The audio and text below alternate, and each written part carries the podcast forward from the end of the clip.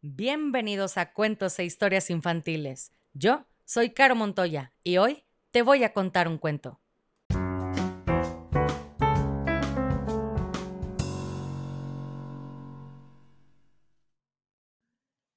Y el cuento del día de hoy se llama Las Brujas, capítulo 17, El plan. Cuando regresamos a su cuarto, mi abuela nos sacó del bolso a Bruno y a mí y nos puso encima de la mesa. ¿Por qué demonios no hablaste y le dijiste a tu padre quién eras? le preguntó a Bruno.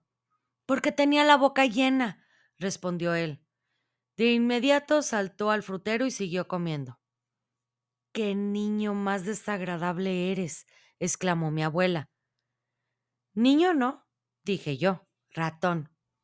Tienes razón, cielo pero ahora no tenemos tiempo de preocuparnos por él. Tenemos que hacer planes. Dentro de una hora y media aproximadamente, todas las brujas bajarán a cenar al comedor, ¿verdad? Así es, contesté. Y hay que darles una dosis de ratonizador a cada una, dijo. ¿Cómo rayos vamos a hacerlo? Abuela, creo que estás olvidando que un ratón puede entrar a sitios a los que no pueden acceder las personas. Eso es cierto, admitió, pero ni siquiera un ratón puede pasearse por la mesa llevando un frasco y rociando la carne asada de las brujas con ratonizador sin que lo vean. No pensaba hacerlo en el comedor, aclaré. Entonces, ¿dónde? preguntó ella. En la cocina, cuando estén preparando su cena. Mi abuela me observó. Mi querido niño, dijo lentamente, Creo que al convertirte en ratón se ha duplicado tu capacidad mental. Un ratoncito puede corretrear entre los cacharros de la cocina y si es muy cuidadoso nadie lo verá. Brillante, exclamó ella. Creo que esa es una buena idea. El único problema, intervine yo, es cómo voy a saber qué comida es la de las brujas. No quiero echarlo en otra por error. Sería desastroso que me equivocara y convirtiera en ratones a todos los huéspedes y sobre todo a ti, abuela. Entonces tendrás que colarte en la cocina, encontrar un buen escondite y esperar y escuchar. Quédate en un rinconcito oscuro escuchando y escuchando todo lo que digan los cocineros y con un poco de suerte alguien te dará una pista. Siempre que tienen que cocinar para un grupo grande, preparan la comida por separado. De acuerdo, dije. Eso es lo que haré. Me quedaré allí con el oído atento, esperando un golpe de suerte. Va a ser muy peligroso, me alertó ella. Nadie se alegra de ver a un ratón en una cocina.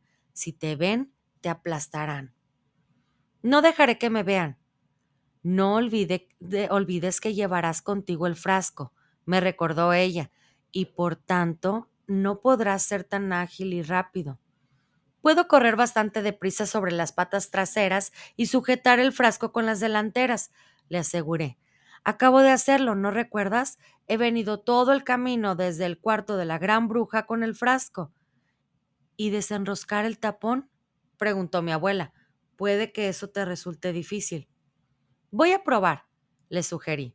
Tomé el frasquito y ayudándome con las dos patas delanteras comprobé que podía desenroscar el tapón con facilidad.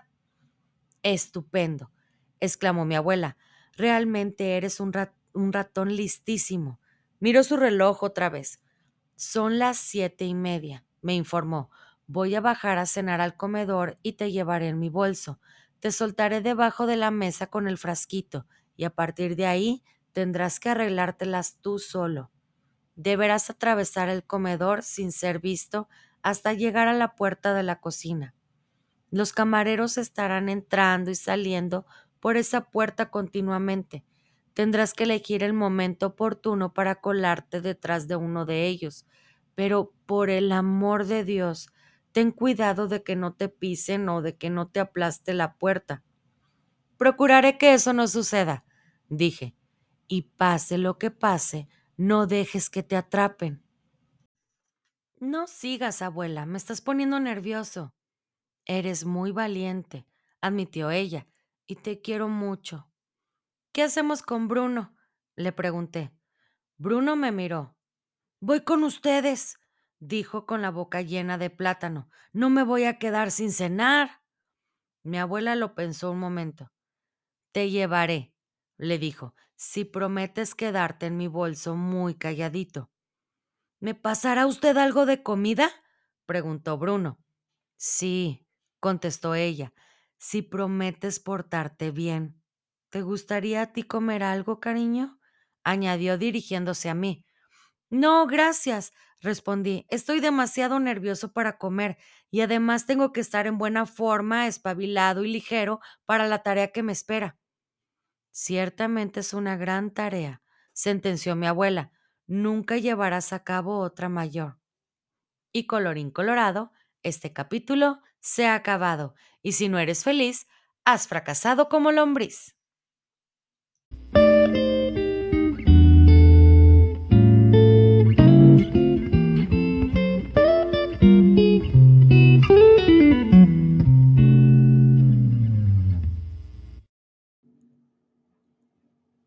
Quieres escuchar tu nombre en una dedicatoria al principio del cuento, escríbeme por mensaje directo en Facebook o Instagram para conocer la dinámica.